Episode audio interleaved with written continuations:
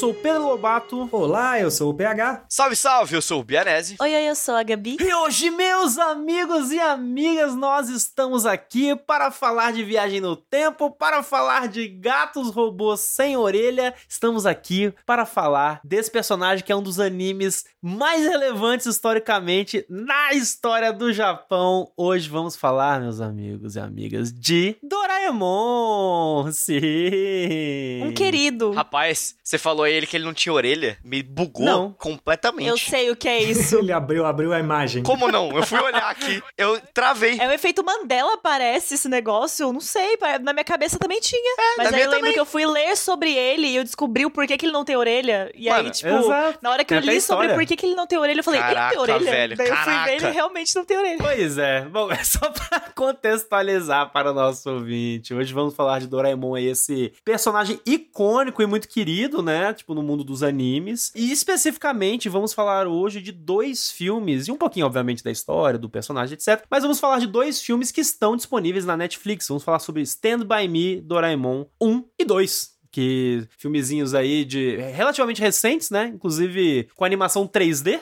né? Fugindo aí um pouquinho do, do tradicional. Mas a intenção da gente trazer esse programa, inclusive a gente conversando, quando a gente teve essa ideia, pensado nisso, que quando a gente foi lá conversar naquele nosso programa sobre Lupin, que a gente falou sobre o Lupin The First, né? O filme do Lupin em 3D, e a gente aproveitou e também falou sobre outras séries dele, as nossas impressões gerais. A gente pensou, poxa, da mesma forma como a gente fez em Lupin, que é uma série gigantesca, que é aquele negócio que dá pra você começar em tudo quanto é lugar, etc, etc, etc, por que a gente não faz a mesma coisa em Doraemon, né? E aí, essa é a intenção. Óbvio que a gente pegou esses filmes aí como o nosso guia inicial para ver o personagem e conhecer um pouco a história dele, mas serviu como um ponto de partida pra gente discutir aí esse personagem e compartilhar essa experiência com vocês, né? Mas, antes da gente começar o nosso programa, né, vamos para aquele nosso recadinho de sempre, que você, nosso ouvinte querido e querida, que gosta do nosso programa e quer nos ajudar, espalhe a palavra do Animes Overdrive por aí, porque fazer a gente chegar no ouvido de mais e mais pessoas é sempre a melhor forma, é a forma mais maravilhosa que tem para nos ajudar a crescer, chegarmos, né, atingirmos novos patamares com este projeto, crescemos cada vez mais. E também, você quer nos ajudar? Entra lá no Spotify. Independente de você usar ou não o Spotify para nos escutar, baixa o Spotify, entra lá na nossa página, no nosso feed e avalie o nosso programa com cinco estrelinhas, porque isso ajuda muito a gente ranqueando na plataforma, que é uma plataforma que já gosta bastante da gente. E, inclusive, continuamos semana após semana batendo novos e novos recordes. Então, tipo, a gente só quer crescer cada vez mais nesse sentido. Mas não só dessa forma que você pode nos ajudar. E agora eu convido ele, que é o cara, o mais estiloso, inclusive assim, reconhecido pela mídia internacional, o único representante brasileiro da América Latina no Anime Awards da Crunchyroll que aconteceu em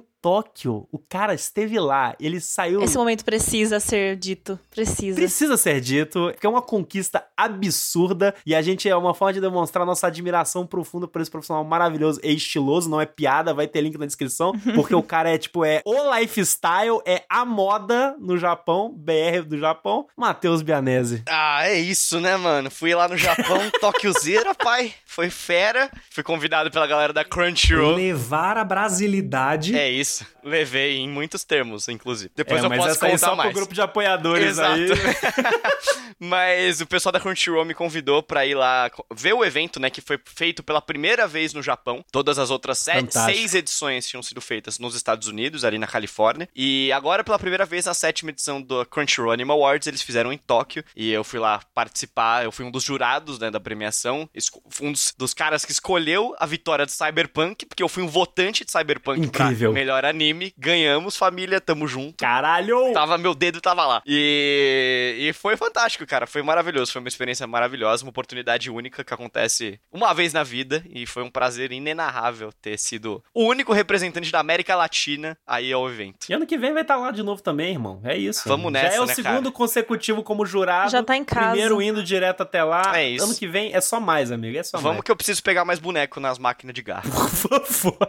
Mas foguete não tem e nem a gente, Bianese, como que, você- que a galera aí pode nos ajudar também? Cara, pra vocês fazerem todos nós irmos para o Japão, vocês vão entrar lá no Catarse, catarse.me barra Animes Overdrive. Vão ver nossas tier lists de apoio e conforme você nos der dinheiro, a gente também vai te oferecer certas coisinhas extras, além do nosso podcast que a gente publica aqui toda quinta-feira. Então você vai ter direito a entrar no nosso grupo de apoiadores exclusivo para membros, também vai receber podcast extra mensal, vai participar de sorteios de mangá, vai participar de happy hours e lives exclusivas, tem muita coisa. Então apoia nós lá, dá aquela moral que conforme vocês dão mais dinheiro pra nós, a gente tem mais condições de fazer mais produtinhos pra vocês. E sem mais delongas, vamos começar este podcast. O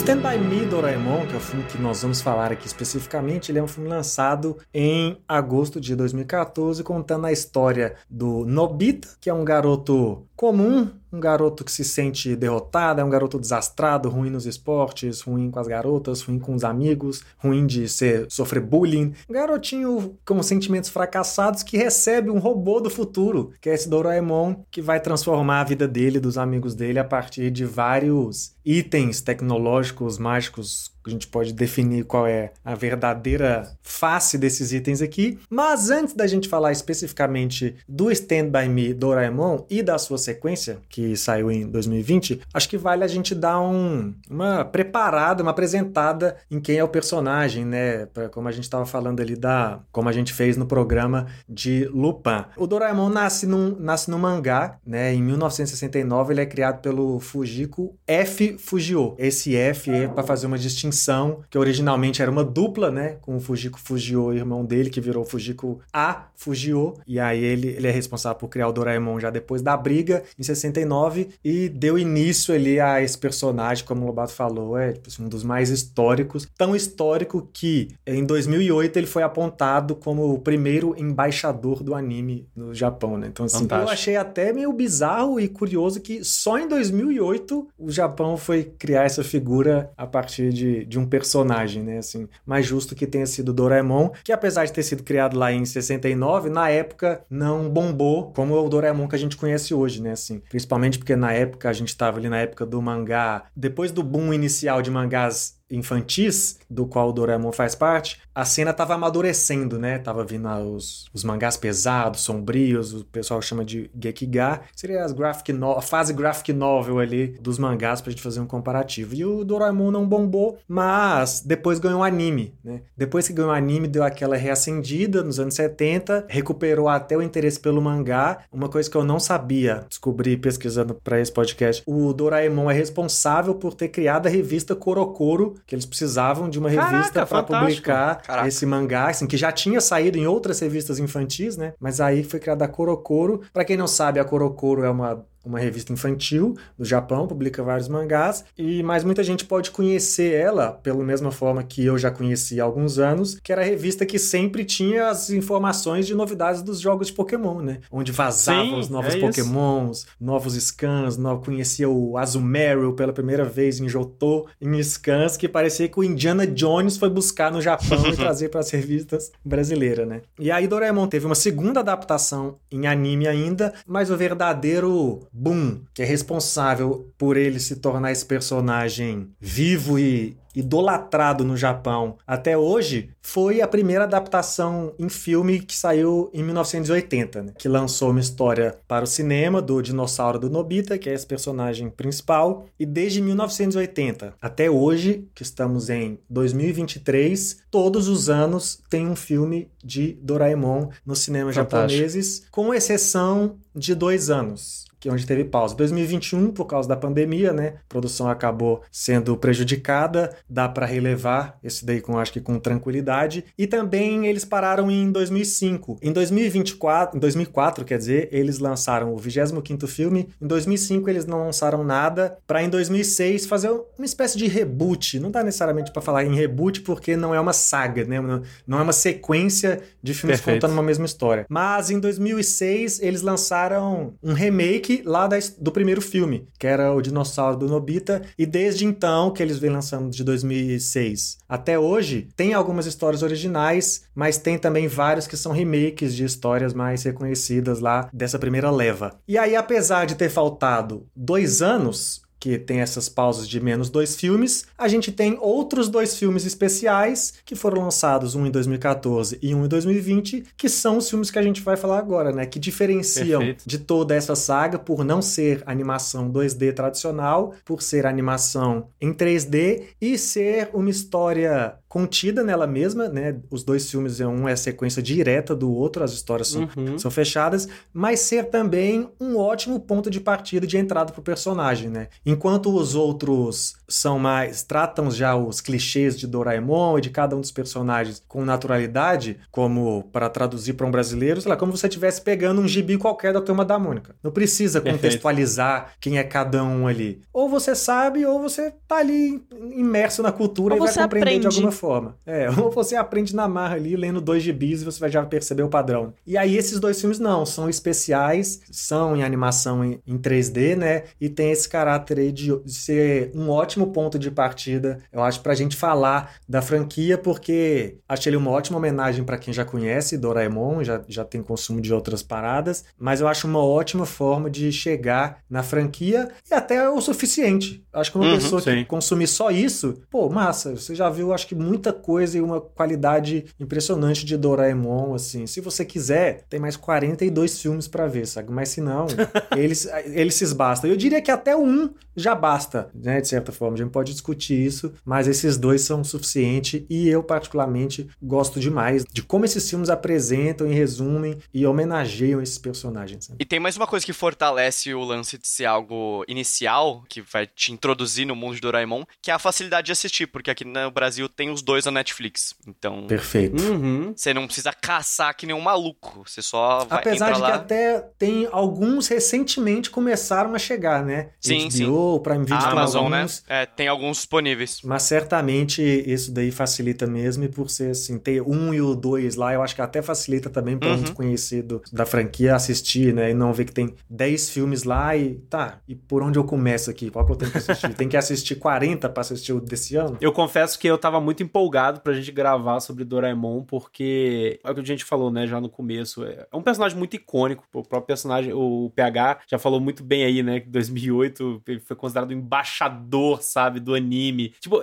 é indiscutível a importância e relevância cultural que esse personagem tem no Japão, né? Tanto que ele é embaixador do anime, né? Então, que é um aspecto cultural japonês muito forte e reconhecido pelo mundo inteiro, né? E é muito interessante até por vários aspectos que o PH mencionou, porque ela é uma obra gigante. Ela começou ali nos anos 60 e o PH mencionou muito sobre questão de contexto e até para o nosso ouvinte assim, né, para se colocar no, pensamento de aonde que esse negócio começou. Ele começou ali tipo nas primeiras gerações de animes, sabe, que estavam começando a sair e tudo mais. Anime do Astro Boy, por exemplo, e o mangá nessa década de 60 é a época do GGG no Kitaro, do Gogo 13, do próprio Dororo ou do Cyborg 09, 009, né, lá do Osamu Tezuka. Então, assim, a gente tá falando de praticamente uma era de ouro, assim, de mangás que vieram a, a do próprio Lupin, inclusive a gente falou do Lupin, Lupin também é dessa época, foi a criação dele. Então, vários títulos que tiveram e têm importância e relevância até hoje, sabe? E o PH mencionou, inclusive, da quantidade de filme que tem. O próprio mangá, lá de 69, ele é gigante, porque ele teve, tipo, 45 volumes. Mas se a gente for pros animes, tiveram três animes diferentes. Um anime, uma série de TV de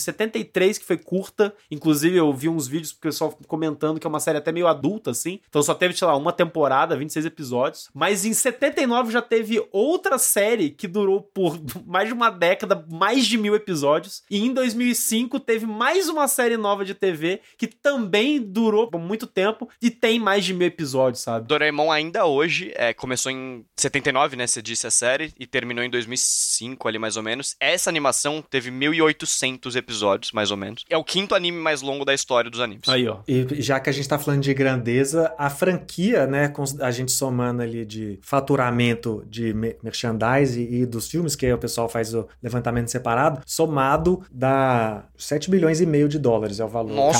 Caralho, Nossa? É gigante, é E gigantesco. desses 7 bilhões, quase 8, mais de um e meio é só de, de cinema, sabe? Assim, de, Caraca. Fantástico, né, fantástico. de, de filmes. Doraemon tá sempre batendo recordes. E esse mesmo, o, esse- o stand da que a gente vai falar, só não foi a maior bilheteria do Japão no ano porque perdeu de Frozen. a Disney Não, ainda. mas tudo bem. Que ódio. Que ódio, né? Mas, é, mas até complementando, é tipo assim, eu, eu tô muito empolgado por todos esses aspectos, porque apesar de conhecer Doraemon, saber quem ele era, saber a base da história dele, eu nunca tinha consumido Doraemon pra valer, sabe? Esses momentos pra mim é sempre uma oportunidade de falar, pô, finalmente, sabe? Vamos lá, vou assistir uns filmes, vou ver um pedaço da série de TV, também assistir uns episódios, sabe? Pra sentir o feeling da coisa. E já de cara, até antes de partir pra minha opinião pessoal, já a parte genérica, né, gente? Depois a gente fala de spoilers e tudo mais num bloco específico, mas eu já fiquei muito impressionado e eu, na realidade, descobri agora aqui, pra fazer jus, inclusive, ao nosso podcast, porque a gente já fez outros programas. O diretor do Stand By Me Doraemon, tanto do 1 quanto do 2, é um cara chamado Takashi Yamazaki, e ele foi o diretor tanto do filme do Lupin 3 The First, quanto o Dragon Quest Your Story. Então, a Caraca. gente tem programas aí no, no feed aí sobre esses dois, então Tudo vão está lá conectado. escutar. Tudo está Pô, e os conectado. dois eu acho bem maneiro e os dois de franquias essenciais que É. talvez é uma, são ótimas portas de entrada esses dois conteúdos. né? Seria esse cara o rei da porta de entrada? O porteiro? Talvez, já Definitivo? o Bianese gostou, o Bianese o gostou. Japão é o oposto do Brasil e o Brasil tem a porta dos fundos, eles têm a porta da frente. Não, aqui essas piadas me, me leva direto pra idade do Nobita, né, irmão? Eu É isso. idiota aqui. Mas assim, vamos falar então das nossas impressões aí sobre o Stand By Me Doraemon e da, e da, e da experiência que a gente teve tanto com os filmes ou, enfim, da partir dos filmes com a franquia e o que a gente conhecia. Porque assim, eu, honestamente, como eu já disse, eu não tinha um conhecimento profundo do- dos conteúdos de Doraemon. Não, não tinha assistido muita coisa e tudo mais. Só tinha visto coisas muito superficiais. Então, pra mim, o filme foi uma boa porta de entrada num aspecto assim, ok, o que que é isso que a gente tem aqui? E eu já de cara já falo que eu fiquei muito surpreso por um aspecto que eu, eu esperava algo muito mais infantil do que o que eu recebi, saca? Eu achava que Doraemon era uma parada infantilzaço, daquelas, tipo, bobas, sabe? Aquele infantil bobo que, tipo, você não, não, não- sei lá, vai ser talvez, tipo, um banana de pijama, um, um Peppa Pig, Ah, mais assim, Discovery sabe? Kids, bem Kids mesmo. Isso, perfeito. Discovery Kids, é um aspecto Tem uns filmes Kids. que é até. Mas enfim, depois a É, gente isso fala que eu ia sobre falar. isso. tá, alguns filmes passam por aí. Alguns filmes Legal. passam. Pois é, o, o Stand By Me Doraemon, ele, ele tá pra um outro campo, né? Pelo menos da forma Uhum. como eu senti ele, porque, tipo, ele é um comedião em vários aspectos, né? Ele tem essas brincadeiras com, com ficção científica, justamente através da figura do Doraemon, dos milhões de gadgets malucos que ele tem. E isso fazer parte, inclusive, ser uma ferramenta da comédia da, da, da- Uhum. do filme e da série, né? Da, da franquia como um todo. E agora, a carga dramática desses filmes, meu irmão, principalmente do segundo. Que isso, mano, na Cara, moral. bate pesado demais, cara. Não, então, o segundo eu no fiquei muito começo eu já sabia já que ia O ser segundo me cagou, mano. É, o filme inteiro. Eu já falei, vou chorar. Eu chorei tenho muito.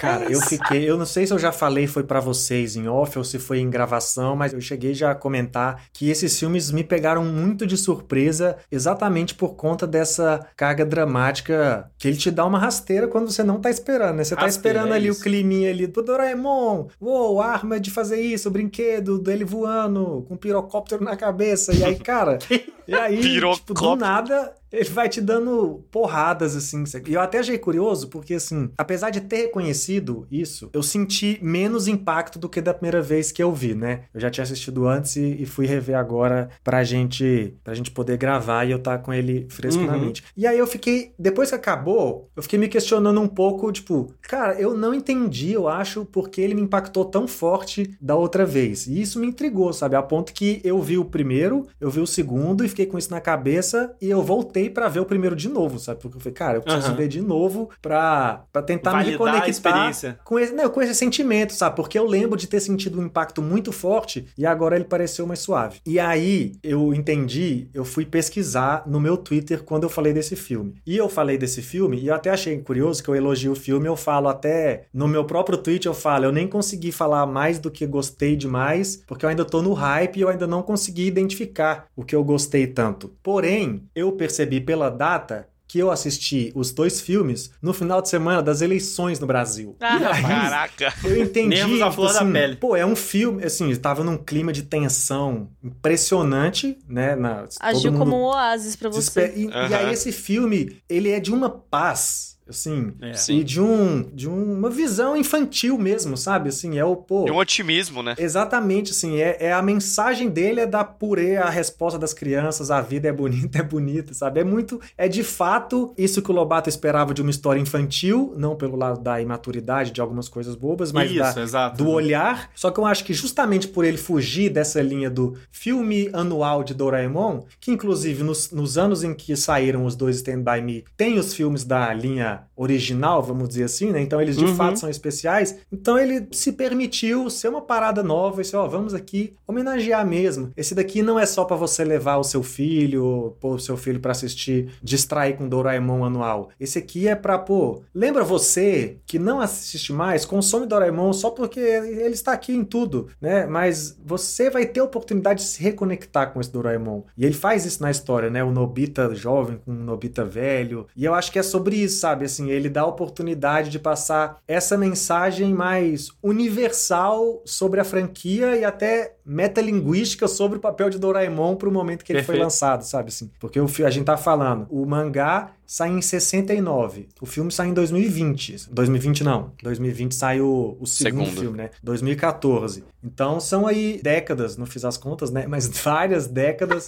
Falhou a são, matemática. são, são 80 anos. São 80 anos de 79 É anos. muito né? tempo, bicho. 79 anos da franquia. Então, assim, pô, tem gente que se pá era a vovó que tem no filme, era a vovó vendo a história, sabe? Sim. Então, assim, da mesma forma que tinha o Nobitinha bebê, o Nobitinha de 3 anos, o de 10 anos, o adulto casando e a avó, assim. O público também é, essa, é isso, né? E aí ele tem a autorização, vamos colocar assim, de ser mais dramático. Porque ele quer falar, esse é um filme que quer falar com todo mundo. Não é só, não tá só cumprindo ali, pô, vamos, qual é o filme infantil vamos lançar esse ano? Eu acho que é por isso que ele surpreende até, porque ele faz tão bem a parte infantil no começo, que ele realmente parece que é só, sobre isso, até a hora que ele não é mais, e talvez você nem tava esperando ele não ser tão rápido, assim, fazer a curva tão rápida. O que me surpreendeu também foi a questão de que, tipo, por ser meu primeiro contato, né? Eu acho que eu não tava esperando tudo isso, como a gente já disse, né? Mas também é, existe isso de que essas franquias muito grandes, infantis principalmente, quer manter ainda a fantasia nesse, nessa certeza de que o personagem vai seguir sendo criança, sabe? E nessa constância. E é uma coisa que, por exemplo, com Turma da Mônica, por exemplo, existe Turma da Mônica jovem, então permitiram que os personagens crescessem, eles, a gente tivesse a oportunidade de ver a vida deles seguindo, né, e tudo mais. E eu não sei se antes do Stand By Me já teve alguma coisa de mostrar o Nobita mais velho, os outros personagens mais velhos, eu pelo menos não tenho esse conhecimento. Tive aqui no meu, no meu ponto, falaram aqui no meu ponto que teve. Produção. Eu não- tem Produção, sim, valeu.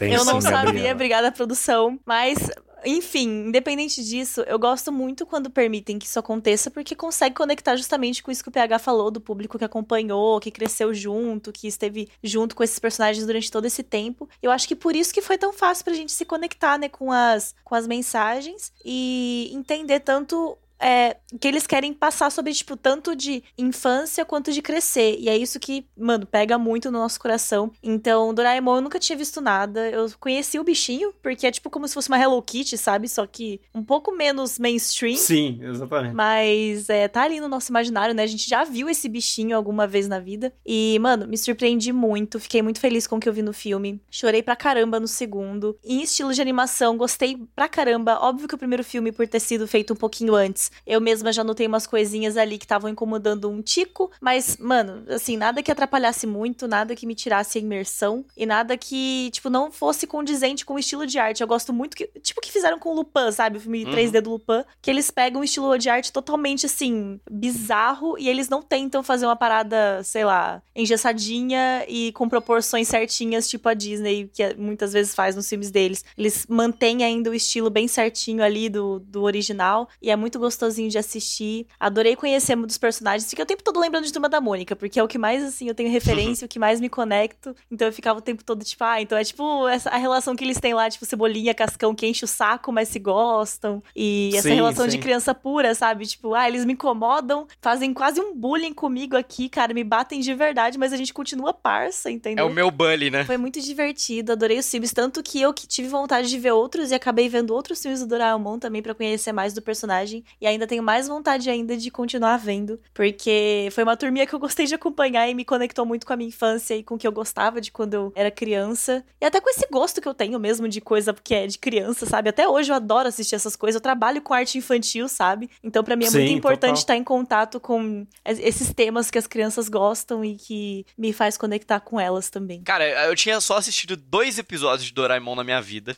além disso, tudo que eu conhecia era desse imaginário coletivo aí, da existência do personagem da gente que gosta de cultura japonesa, né? Porque de fato é um personagem icônico e talvez um dos mais, assim, se não é o top 1, é o top 2, assim, da história do Japão. Então eu sabia que ele existia, é, mas pra ser honesto, eu sempre tinha uma visão externa que era algo feito para criança e ponto e que eu nunca tive atração para ir atrás de entender, para além de uma visão acadêmica de tipo saber quem é o personagem, porque eu gosto de estudar animação e gosto de estudar anime e coisas de otaku e por aí vai. Então, essa vez que eu fui assistir, eu fui sim com uma expectativa de ser algo só para criança e como um julgamento, né? Eu achei que isso não ia bater para mim. Só que já no primeiro filme, embora não tenha batido para mim de uma maneira emocional, sentimental, o primeiro, né? Eu me peguei gostando muito de ser algo para criança, porque esse ambiente que a gente está inserido ultimamente de coisas de ficção científica, que até da Marvel, essas coisas assim, que, que tudo tem que ser muito bem explicado e tudo tem que ter consequências, se não é furo de roteiro, se não é não sei o que, saca? E eu me peguei muito feliz em só assistir algo que é divertido. Eles não levam a sério nada da ficção científica, sabe? E isso é divertido pra caramba, e não precisa ser levado a sério, saca? Se permitem ser criativos, né, com a parada da ficção científica, isso é muito legal. Exato. Tipo, a gente vai voltar no tempo, a gente vai para frente, a gente vai para trás, a gente vai usar um bilhão de aparatos diferentes. Nada vai ter consequência e foda-se, porque não precisa ter, é só para ser divertido, para ser legal. O legal é do Doraemon são as mensagens e, e, carinho que cada um dos personagens tem um com o outro e que vai levando o roteiro junto e você vai se apaixonando por eles. Acho a comparação com a Turma da Mônica bastante perfeita nesse sentido, assim. É a interação entre eles e as diferenças de personalidade que cada um deles ele tem, principalmente, né, o Doraemon, o Nobita e a Shizuko, né, que é a menininha que ele gosta. É isso que é o atraente, saca? Então, eles cagam para as regras de viagem no tempo por aí. E isso me atraiu muito, ver algo simples, ver algo feliz e ver algo com sentimento. E aí chegou no segundo filme e, cara, uniu tudo isso que eu já falei e me destruiu. Porque, cara, coisas que colocam velhos se fudendo de uma maneira ou outra, me pega completamente, cara. Assim, quando tem velho, a idade. Vovô, vovó, Vovô, irmão. vovó já bate nos meus avós que eu vejo, sabe? Que eu noto. Cada mês que passa, eles estão mais velhinhos. E eu noto que as limitações estão aumentando. E eu noto que a minha avó, ela conversa comigo, sabe? Tipo, filho, você sabe que eu não tenho mais muito tempo aqui, tá ligado? Então aproveita aí e tamo junto, saca? E ela tem uma visão muito otimista de vida e de mundo, a minha avó. Então bate muito com a avó do Nobita, que é muito tipo, pô, porra, adoraria ver você casar. Mas se não der, tá suave, tá ligado? Eu já vi você ser muito feliz na vida e você vai viver ainda muito e eu fico feliz que eu existi para você, sabe? Queria cuidar de você o resto da vida, mas já que eu não posso, tá tudo bem saca? É uma visão otimista que às vezes eu me pego desesperado porque eu não consigo ter, saca? Eu não consigo ter essa chorar, bicho. Não, porque é o Doraemon que vai fazer uma chorar aqui. Porque é uma leveza que às vezes eu não consigo, que às vezes eu me pego pensando, tipo, puta merda, mano, eu preciso ir ver minha uhum. avó, porque talvez semana que vem eu não vá ver, tá ligado? Talvez ela morra. E, tipo, essa contradição entre a visão de um velho, um velho legal, né? Que é o caso da minha avó e da avó do Nobita, com as minhas apreensões de vida, me pega muito forte sempre, sabe? E ter isso já no primeiro ato do segundo filme foi uma grandiosidade, assim, que elevou muito para mim a, a, obra dos dois filmes, né, especiais de Doraemon, e me fez gostar muito mais do que eu tava gostando se eu só assistisse o primeiro. Então eu concordo com o PH quando ele disse que só o primeiro se basta, concordo, mas eu acho que o segundo eleva de um jeito muito grande, assim, saca? É, eu acho que o primeiro, ele fica restrito à mensagem do Doraemon infantil, apesar Exato. de trazer uma carga dramática, e o segundo ele fala assim, ó, oh, você que levou seu filho lá e quis mais disso, agora eu vou fazer um pra você. Exato. E aí é o seu filho que é seu acompanhante agora. O filme é para você, sabe? Uhum. Sim. Tanto é que o filme é, é, engraçado porque eu acho curioso, porque o filme ele é faz estudo de viagem no tempo desde o primeiro, né? E aí o segundo, ele na verdade passa uma hora e meia de filme dentro, sei lá, de cinco minutos da linha temporal do Sim. filme anterior, sabe? Então, assim, eles realmente falaram, ó, a gente não precisa inventar uma história além daqui. A, a história que a gente ia contar lá, ela foi contada. Tem o envolvimento do moleque com Doraemon e tem uma mensagem. Mas então, vamos pegar o, o pontinha de carga dramática que tinha naquele e vamos abrir esse leque aqui, colocar uns temperos, que aí a gente vai pegar a galera nesse ponto aqui. Os outros, a parte infantil, a gente já pescou quem precisava pescar e para assistir todos os outros que tem, sabe? Uhum. Ah, mas a criança se conecta também com essa parada Não, da vovó, de qualquer forma. Com e certeza. é uma coisa muito louca, né? Porque a gente vê um monte de obra que trata é, viagem no tempo e nenhuma delas mostra, tipo, essa, essa. Não nenhuma delas, assim, né? Meio reducionista, mas assim, muitas delas a gente não vê isso de tipo, mano, deixa eu voltar pra ver uma pessoa que querida que eu já perdi, tipo, sinto saudade pra caramba. E eles fazerem isso num filme de uma maneira tão singela e infantil, assim, de tipo, mano, eu tô com saudade da minha avó. Eu quero voltar no tempo pra ver minha avó que eu sinto falta, porque ela não tá mais aqui comigo, tá ligado? Tipo, porra, como um filme desse, só essa premissa, entendeu? E só, né? Igual o Bianese falou, sem consequências, não é, é eu voltei da minha avó é. e meu Deus, e vai o espaço-tempo está prejudicado. Exato. Sempre que tem essas paradas de voltar no tempo, é tipo, quero voltar minha avó, tenho saudade, beleza. Mas eu não posso ver ela, ela não pode me ver. É, se eu encostar. volta Hitler, saca? Ah, é o paradoxo, nossa. Se eu encostar na minha avó, o Hitler renasce, tá ligado? Sim. Então, tipo, é muito bom que o cara ele só vai lá ver a avó mesmo. A avó é, é, uma coisa que eu achei fantástico, porque todo mundo vai e volta no tempo e todo mundo tá de boa com isso, né? A avó dele, ele chega lá, aí, vó, voltei, da hora, sou eu dela. Tá bom. Pô, da hora, todo pode crer. Todo mundo lida muito bem com coisas estranhas. Não, só o fato de todo mundo aceitar que o Doraemon tá ali de boa, é, sabe? Tipo, é um negócio que pra mim é maravilhoso. Porra de um gato robótico. Essas máquinas aqui que as pessoas ficam pequenas e não sei o que, tem gente tá voando, tem criança voando no isso parque. Isso é genial, isso é genial. Tá ligado? A mãe do Nobita, gente, juro. A mãe desse o moleque. Girocóptero. Não, a mãe do Nobita, porra, tá maluca Abriu essa mulher, mão né, já. Abriu mão, já. velho. Abriu é, muito mão já. É, o Doraemon cria, ela entregou.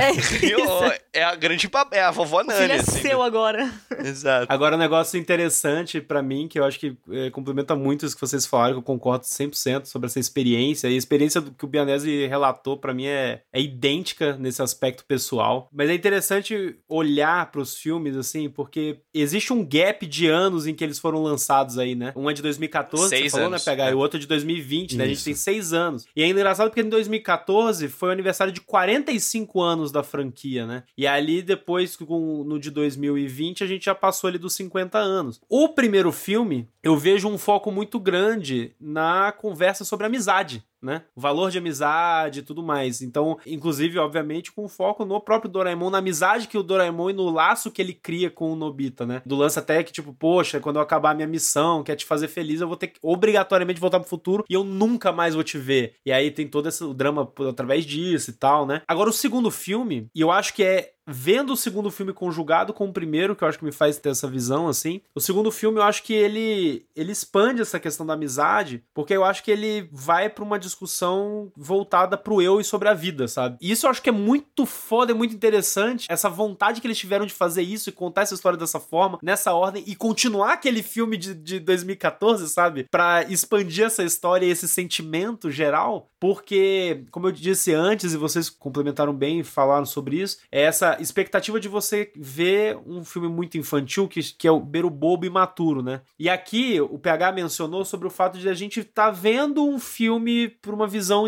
infantil, sabe? Do lado de uma criança. Só que a gente tá vendo isso, do olhar de uma criança, que é o nosso protagonista ali, o Nobita, junto com o Doraemon e tal, de uma forma madura, sabe? Tanto que a gente também tem discussões do lado adulto da equação, quando ele tá lá junto com a versão dele mais velha lá e tudo mais, que ele tá tendo os próprios dilemas de vida dele, né? Ah, ele vai casar, e ele tá com medo, e ele tem inseguranças. E aí o, o Nobita, criança, vê e, e julga a insegurança da versão dele mais velha, sendo que ele também tem as inseguranças dele. E eu, eu acho que é, é muito interessante quando a gente pega essas duas coisas, sabe? E aí a Gabi falou muito bem sobre, ah, porque eu acho que tem criança que também vai se conectar bem. E eu acho de, de fato, porque o filme ele tá preocupado em justamente discutir essas diferentes etapas da vida, né? Em algum aspecto. Eu acho que o fato da gente ser mais velho, ter tipo 30 anos, é justamente. Eu acho que a diferença do olhar né, pra um filme desse é que a gente pode e está. A gente consegue se comparar tanto com o Nobita adulto quanto com o Nobita criança e olhar por essa trajetória que um faz com o outro, né? E, porra, me tocou muito, assim, o segundo filme, principalmente, da mesma forma como tocou o Bianese, assim, porque é esse conceito de família e a próprio. O exemplo que você tá dando com a sua avó, me conecto demais com, com a minha também,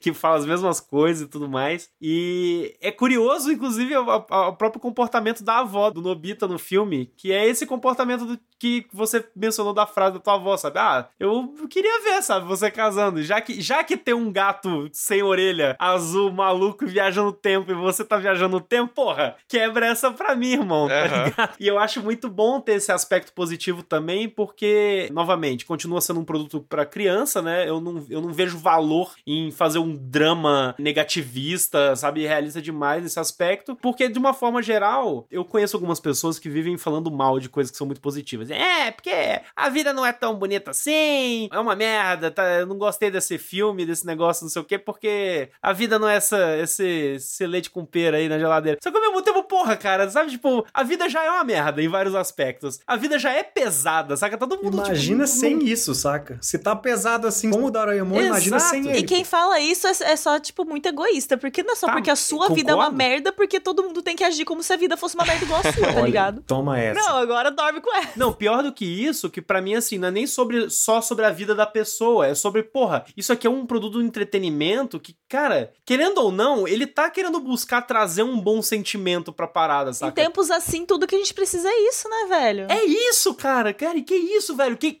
meu irmão, quem que tá na vida adulta aí, sem sacanagem, quem que tá na vida adulta e tá, tipo, 100% tranquilo, light, sem uma ansiedade, sem uma crisezinha, sem o chorar uma vez... Se uma... você está, preste atenção. Preste mais é, atenção. Talvez tá o problema olhar. seja você. É. é. Tá ligado? Eu não vou me estender muito sobre isso, só que se vocês quiserem, pessoas que pensam dessa forma, escuta o CD do, do MC, do Amarelo, e depois vai ver ele dando entrevista falando sobre o porquê que ele fez o CD com o tom que ele fez. Porque ele fez na época da pandemia e o álbum é, tipo, ultra positivista, assim, uma visão super bonita da vida. Ele explica certinho o que, que ele acha disso. Vai lá só ouvir pra você ter uma, uma noçãozinha aí do que, que, que a gente tem que pensar nesses momentos. É só um, e assim, um hint. Doraemon 2 2020, pandemia, né, família? Já Sim. tava rolando, né? É, é. Então, assim, é que bom que tivemos um filme otimista, né? Nesse período. E assim, é tipo, essas discussões que o filme trata que eu gosto muito, porque, por exemplo, a gente tem o lado do Nobita criança, né? Que é muito bonitinho ver o,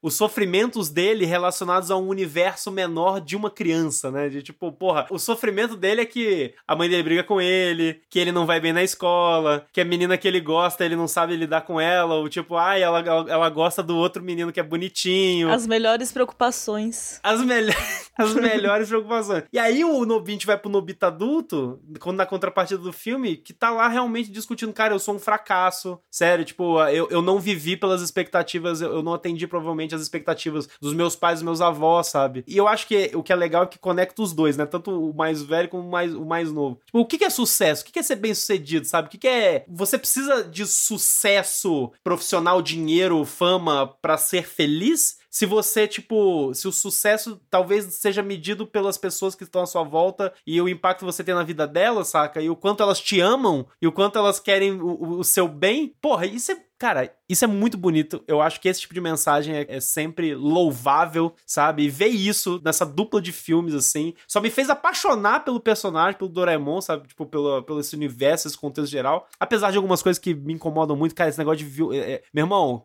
Que bando de amigo pau no cu que esse Olha, moleque tinha tem, irmão. horas que eu Que ficava bando de pau no cu. Não, eu fiquei muita raiva, Gabi. um pouco incomodada Um pouco, eu fiquei muito. falando isso com uma voz pesada, né? Tipo, tava um pouquinho incomodada, Um pouco incomodado. Aquele Jean, mano, pelo amor de Deus. Filha da puta. Mas o que eu acho foda que você falou, Lobato, antes, na verdade, fazer um parênteses, né? Porque você citou aí 45, 50 anos de franquia e antes lá eu falei 80, saca? Porque na verdade eu tava com a informação na cabeça que o filme saiu pra comemorar os 80 anos de nascimento do autor, não da Isso, franquia. isso, isso, isso, isso. Mas assim, o que eu acho foda dessa ponte que você fala aí do Nobita adulto com o Nobita criança é como, primeiro, os dois estão vivendo a mesma coisa, né? Como você falou. É claro que o do Nobita criança parece muito mais irrelevante ou menor pra gente, porque a gente já passou dessa fase e atualizou os novos problemas, né? Perfeito. Mas pra ele é tão mais pesado que ele chega a usar a arma do repele pessoas lá do Doraemon e tipo, Caralho, Quase sim. é, morre. tipo, é horrível, é um dos piores momentos do- dos dois É filmes, horrível. sabe? Assim, o cara, ele tá se sentindo tão mal,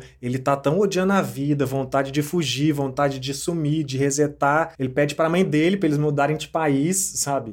Caraca, é verdade, tinha esquecido disso. Nossa, mas esse negócio é mó simbólico, né, mano? É, então, e aí ele tá, pô, aparece uma. E, e é simbólico não só porque visualmente aparece que tem um demônio ao redor dele, parada bizarra, até o Doraemon é afetado, mas também que é a menininha que vai até ele como se fosse um bombeiro num resgate de uma pessoa numa casa em chamas, mesmo com todo, toda essa maldade. E aí, onde que eu acho que é a maior força dessa conexão? Para o Nobita adulto, a resposta estava no refúgio dele tá lá na infância, ainda que ele tenha acidentalmente ido para lá, e a hora que ele pode brincar como o Nobita criança, a hora que ele pode se conectar com essa simplicidade. É a fuga do Nobita adulto, é voltar para os momentos de leveza da infância dele. É isso. Enquanto a resposta pro Nobita criança, que só tem aquelas preocupações do mundinho dele, é ver o Nobita adulto, tipo, com a menina que ele gostava, saca? Casando com a menina que ele E gostou, assim, exatamente. Os dois precisam de motivação um no outro. sabe? A diferença é que a criança ainda vai escrever aquela história. E o outro, tipo assim, ele tem que manter a memória daquela história viva, sabe? E aí, como é que você vai falar qual é menor ou qual é maior, sabe? O cara que não escreveu a história ainda, ele não sabe como vai ser, né? Assim, E é uma coisa que acontece muito da gente, tipo, criança querer ser adulto e agir como adulto e a gente adulto querer voltar a ser criança,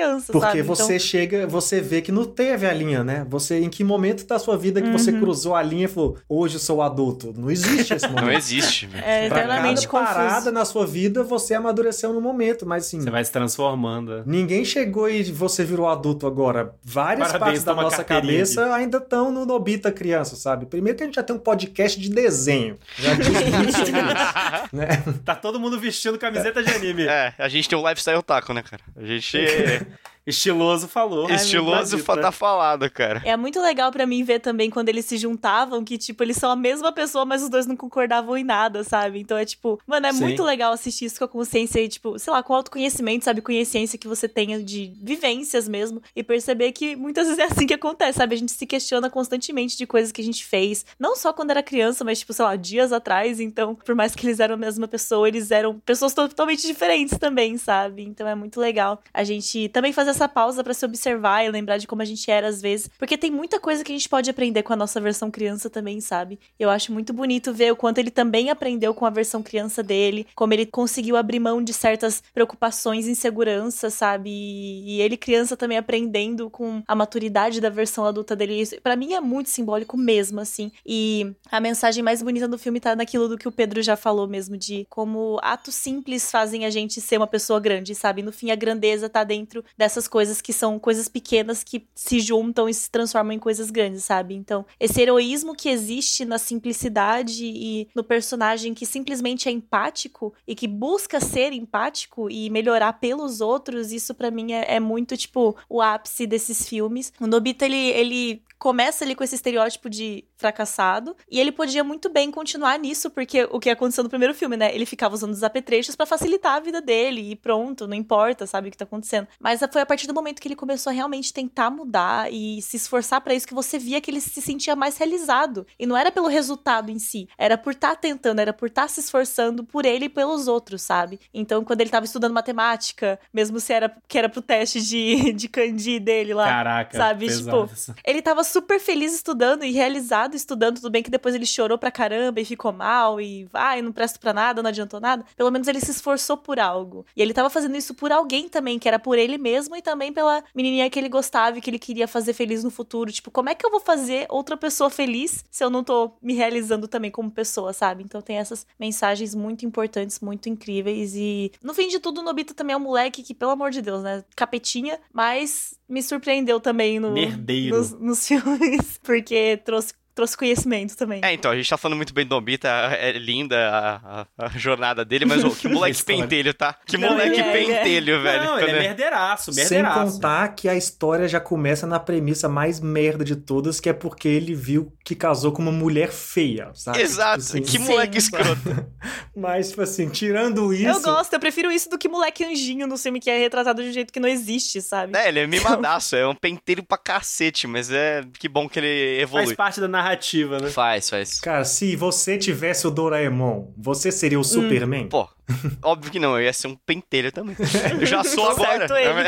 Não, mas é, já que você citou o Doraemon, é justamente ele que eu queria trazer, porque um momento que me marcou muito no filme é quando o Nobita adulto, ele vira e fala assim, tipo, eu não preciso mais do Doraemon, ele é o seu amigo de infância. Falando para ele mesmo, só que criança. E logo depois ele muda essa narrativa, né? E algo que me marcou muito, porque às vezes a gente deixa as coisas irem na nossa vida, a gente abandona certas coisas que nos dão sim prazer e felicidade, porque a gente consegue considera estereotipadamente que é algo infantil. Ou que é algo, Sim. puta, já superei isso, sabe? Ah, agora eu preciso amadurecer, mesmo que você não esteja pronto para esse amadurecimento, saca? Então, o Doraemon existir naquele momento ali, adulto, infância, adolescência, todo momento ele tá ali junto, mostra que você pode manter suas raízes infantis se elas ainda te fazem bem, saca? Óbvio que você precisa amadurecer, porque todos precisamos ser adultos, por favor, não sejam crianças com 58 anos. Mas, você pode sim se agarrar a coisas que você teve paixão antigamente e se elas vão te fazer feliz e crescer ultimamente. Você não é obrigado a largar nada, saca? Tem muita muito pai assim que tipo, puta, você já tá meio velho para ver esse tipo de coisa, saca? Muda aí, ou porra, você começa a querer abandonar seus hobbies porque a sociedade julga que você já tá muito velho para fazer. E como é. a gente aqui tem um podcast de desenho e muitas pessoas julgam que desenho é algo completamente infantil e tem que se manter dessa forma, né? Com então, certeza essa figura do Doraemon existindo ali como algo que sim, faz bem para o Nobita, mesmo que por muitas vezes o Nobita passe por um processo de dependência, né, do Doraemon, é algo que é bonito. É, eu achei muito bonito o Nobita adulto percebendo que ele pode sim ter a presença do Doraemon ali. Ele não precisa excluir por ser algo pertencente à infância dele exclusivamente, né? Ele pode sim ter aquela amizade duradoura pro resto da vida. É isso. E o Doraemon representa de certa forma essa visão fantasiosa e aventureira que a gente tem quando a gente é mais mais novo, né? E a gente não precisa abandonar isso nunca. E Sim. muitas vezes, quando a gente ab abandona isso, a gente deixa de aproveitar as coisas de uma forma. Porque, por exemplo, ele tava. Ele, o momento que ele quis voltar a ser criança, que ele quis voltar a ser amigo do Doraemon, era quando ele ia casar com a menina, que era, tipo, o sonho de infância dele, tá ligado? No momento de insegurança, no momento de instabilidade. Tipo, ele precisou voltar a se reconectar com as fantasias e as aventuras que ele vivia para se lembrar o porquê que ele faz certas coisas. E às vezes é isso que a gente precisa fazer mesmo, né? E não levar a vida tão a sério também. O Doraemon é, uma, é um elemento muito interessante em todos esses aspectos que vocês mencionaram e para mim conecta muito bem também com o fato de que é, nessa jornada dele com o Nobita, ele, em tese, é a solução né? Ele veio do futuro, por um parente do Nobita do futuro, falando: Ó, oh, tá aqui o Doraemon, ele vai resolver todos os problemas, ele vai te fazer feliz. Tem um adendo, né? Porque o parente fala assim: sua vida é uma merda, Nobita. Isso! Eu trago a solução. Não, não é sua vida é uma merda. Vai é, ficar, não Você é? transformou a nossa vida é, uma merda. Isso. A gente é pobre, mal vestido e não sei é o quê. Pobre por sua causa. Exato. Jogou uma pressão idiota pra cima dele, né? Exato. Mas é tipo, a parte curiosa é que o Doraemon vem com esse aspecto de, ah, é a salvação e o caramba 4, quando na realidade o Doraemon, ele é tão imperfeito quanto o Nobita e ele causa mais confusão ainda na vida do Nobita até quando tá tentando ajudar. E isso é uma parte do fluxo do humor da, da série, dos filmes e tudo mais do Doraemon. Que é justamente, pô, não, você tá com, com esse problema, tem essa máquina aqui que vai resolver totalmente. E aí Pô, dá uma do merda. nada o cara tira a mangueira que troca de alma. Isso. na- É, a mangueira que troca de alma. E dá Gente, é merda. porque se vocês forem ver, o Doraemon também é criança, gente. Ele também é criança. Então imagina uma criança com poder de criação que ele tem, tá É. ligado? Tipo, óbvio que ia dar Pô, merda. Eu lembrei da mangueira de trocar alma, que do nada chega o fiscal do Inmetro pra fazer recall. É, na- do nada ele Recall na da mangueira. que simplesmente deu defeito na mangueira de trocar almas. Não é um produto que pode dar defeito. Cara, é saca? genial, velho. Exato. É genial, é genial. Mas assim, tipo, isso pra mim é muito especial justamente porque é uma parada que acaba conectando eles, dá um impulso na narrativa, né, no- na comédia da parada, tudo isso, tipo, se encaixa muito bem e, novamente, valoriza o laço que esses dois personagens criam entre si e essa amizade, sabe? Pô, eu acho tudo encaixa perfeitamente. Inclusive, depois que eu vi os filmes, eu fui ver a série. Eu peguei uns episódios da série de 2005 lá e é impressionante, assim, que é a dinâmica, tá ligado? Tipo, a, a única diferença do filme pra série é que na série é como se isso na realidade até funcionaria como uma certa crítica pro primeiro filme, principalmente. O primeiro filme acontece coisa demais, sabe? Uhum. E quando eu vi a série, que tem sketches de 10 minutos, sabe? Com o- é, momentinhos, eu senti como se o primeiro filme fosse literalmente uns oito sketches Perfeito. que eles pegaram e fizeram um filme. E é. Exatamente o que E de é. fato Porque é, ele- né? a- São o, o filme tem capítulos. esse ritmo da série, são vários capítulos. Então é 100% isso, saca? E, enfim, e, e isso tá lá, tudo isso tá sendo replicado na série também. E até a Gabi mencionou bem no começo, ela perguntou: Ah, porque eu não sei se ele aparecer no futuro ou não. Ele aparece, pff, tipo, aparece ele de 25 anos, de 55 anos, sei lá quanto. Porque eles ficam nessa putaria de ficar viajando o tempo Não aí pra resolver coisa do passado do futuro. ou se era só do o tempo filme. inteiro, saca? É, deve ter. Eu apostaria que tem um multiverso Doraemon. É, Com rola certeza, o tempo inteiro. com Rola o tempo certeza. inteiro. Não, o futuro, inclusive, no primeiro episódio da série de 2005, ele já vai pro futuro pra ver lá que ele casou com a menina. Até é engraçado esse negócio que ele foi pro futuro casar com a menina, porque esse é tido meio que como o final oficial de Doraemon. Só que tem uma parada na- nos fãs, é que eu tava pesquisando, que assim como, sei lá, Caverna do Dragão, é, desenhos, animes assim, não teve um final oficial por muito tempo, porque um dos criadores morreu. E isso gerou um gap gigantesco pra todos os tipos de fanfic possíveis. Tá ligado? E umas, Ih, al- Gabi, tá algumas feito. ficaram muito famosas porque não tinha o final oficial, sendo que a mais famosa, o Doraemon mata o Nobita, irmão. Tipo, Não, ele com ele isso. eh, calma, ele cansa do, do Nobita explorando ele Meu e, e Deus. dá, e dá um basta, tá ligado? Ele mata o moleque, tipo, Revolução Não, isso aí é creepyasta. Isso aí é creepyasta. é fanfic, só que Mas a eu fita vi é um assim, eu, le- desse. eu vi que, tipo, essa é uma das mais famosas, porque o cara que desenhou era muito bom. E ele desenhou muito parecido com o traço original, Nossa. saca? Então, tipo, tinha muita gente que até se perguntava se era de verdade ou não aquilo ali. Então, mano, é, tem, tem muita creepypasta, muito fanfic de Doraemon. Tem um Nobita em coma, tem o Nobita... Ah, o Ah, com sempre certeza tem. tem. O- o Doraemon que eu- imaginário, óbvio O que tem. Vingador é o capeta, o anjo. Tem um monte, mano. O que eu vi que o povo tratava como se fosse tipo um final final mesmo, assim, era um que o Nobita, ele, quer dizer, o Doraemon, eventualmente ele para de funcionar, tipo, dá um problema nele Aca- assim. acaba a bateria Ele dele, não- né? é, acaba a bateria. esse- Eu esse vi é isso aí, é. Aí o Nobita, ele não sabe o que fazer, porque, tipo, ele não tem como contatar ninguém, e lá no, no- no momento onde ele vive não, não existe, tipo, como consertar. Aí ele começa a estudar pra virar um cientista, pra daí ele ir lá e conseguir estudar o Doraemon e conseguir ligar ele de novo. E aí acaba com ele conseguindo ligar o Doraemon já velho, tipo, já bem senhor, assim, e aí abraçando o Doraemon e aí acabando. Mas eu Exato. prefiro o final dele casando com a moça mesmo, é isso. É menos trágico, É né, menos cara? trágico. Porque, por exemplo, ainda nessa pegada de perder as baterias, eu li um que o Doraemon é preso, ele comete um crime Onde você leu essas coisas, Bianés? Ah, Porque e- as suas versões. na internet, né, cara? Ele é preso. jogou no YouTube foi daqueles canal daqueis caras que faz vídeo pra criança, sabe? É tipo isso, é tipo isso. Ele foi preso. Doraemon encontrou a Mônica em boia na escolinha, A o fita é, caraca, Jafales. deixa eu terminar essa coisa trágica, assim. Porque ele é preso, ele comete um crime.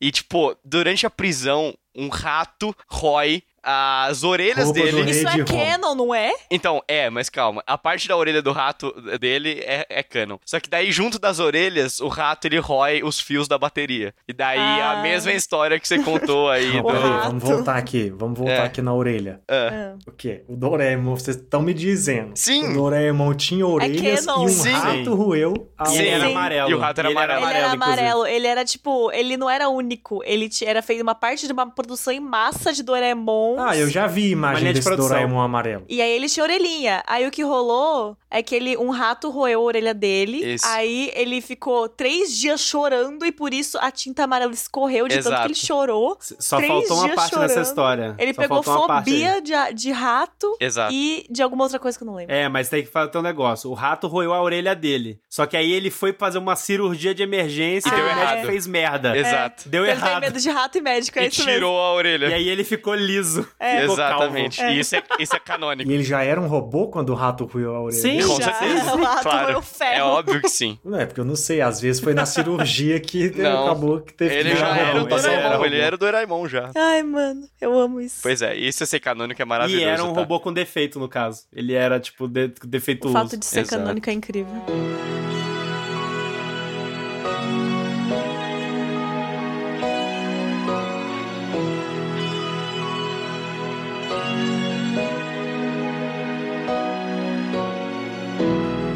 Vamos chegando então ao final de mais um episódio, né, do nosso podcast querido aí. Dessa vez explorando um pouco de Doraemon, Stand By Me, 1 e 2. A gente espera que vocês tenham gostado do papo. Tenho certeza que a gente foi bem proveitoso aqui pra gente. Bem emocionante em alguns aspectos, inclusive.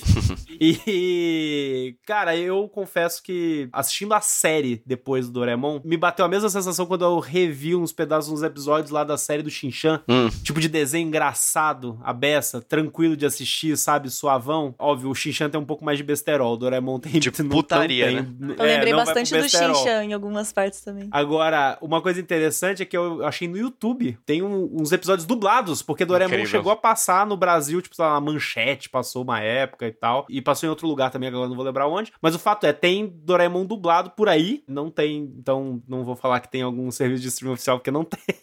Mas eu já falei, tem no YouTube, vai lá no YouTube e confere, porque é legal pra conhecer um pouquinho dessa história e, enfim. A gente espera que vocês tenham gostado desse papo. E pra você que gosta aí de Doraemon, assim, nós quatro provavelmente não estaremos vivos. Mas, daqui a 90 anos, o Doraemon isso, vai velho? nascer. Daqui a 90 anos. Dia 3 de setembro de 2100 e algo. Ah, é Vamos estar Façam as contas vamos aí. É, vamos, vamos buscar aí essa Ai, data. vai que o Doraemon aparece, ele inventa a máquina da eternidade, a gente pode ficar vivo até quando a gente Daqui quiser. 90 anos de hoje ou você é... ou de quando? Daqui a 90 anos de hoje. E tem algo interessante, porque quando faltava 100 anos pra ele nascer, que foi em 2012, teve uma exposição em Hong Kong, que eles fizeram 100 estatuetas de Doraemon. 100 estatuetas diferentes pra comemorar cada ano que faltava para o nascimento dele. E isso mostra como o Doraemon é um personagem marcante não só no Japão, né? Mas como também em Hong Kong e no mundo inteiro. Esse boneco aí deve ser caro, inclusive, hein? Pô, se, se, se tá pra venda qualquer um desses 100, mano, deve ser piadinha o que é caro isso aí. Caraca, deve. Mas enfim, gente, vamos chegando ao fim aqui. Mas antes da gente encerrar, vamos para os nossos jabás de sempre. É, eu vou fazer um alto jabá para quem não ouviu o nosso podcast de Lupin, né, que eu acho que combina muito com esse daqui. Pode ir lá conferir se você conheceu o Doraemon por a gente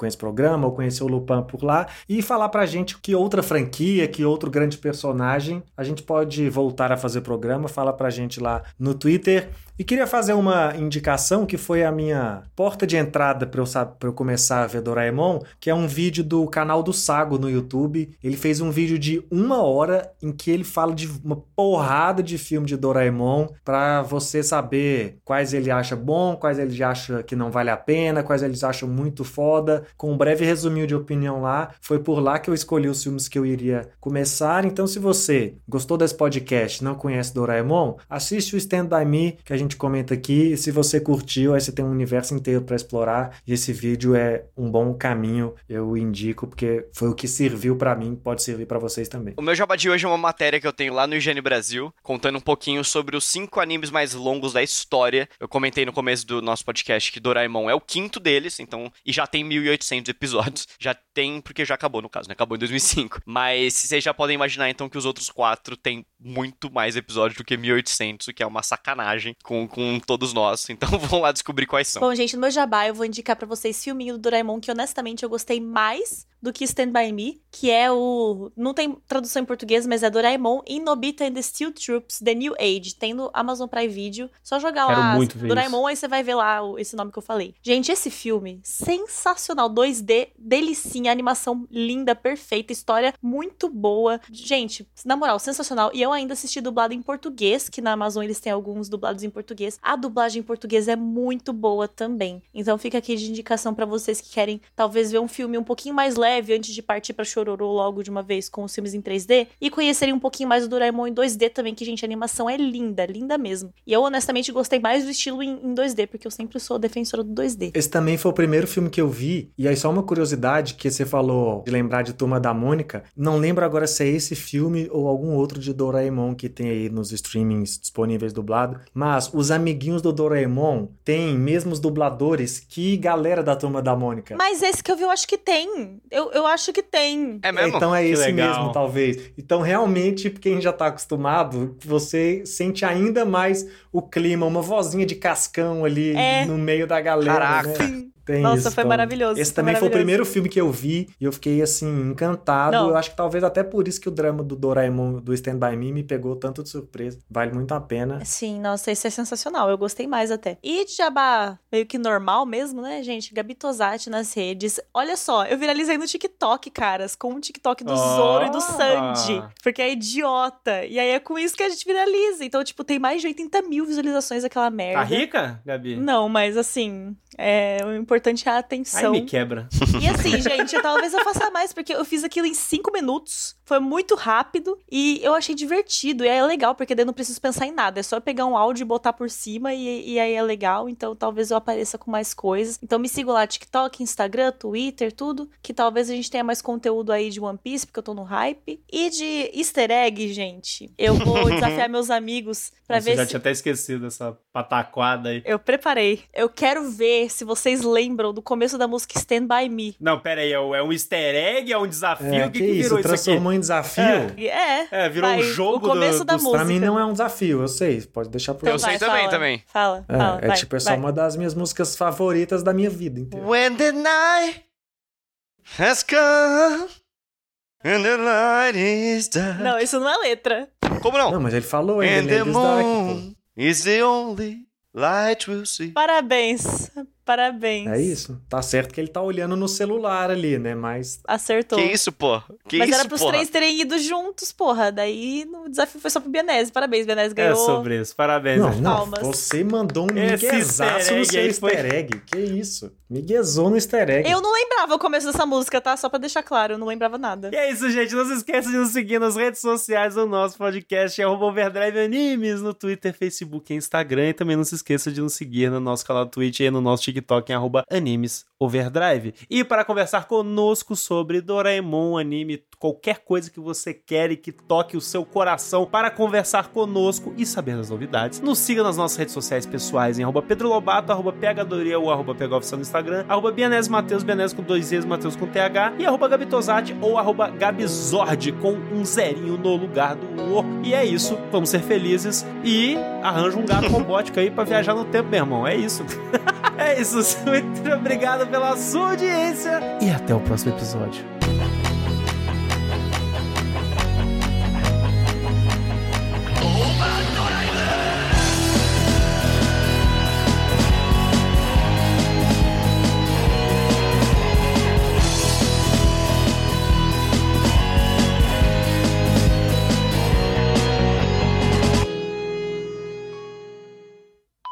Darling, darling, stand by me.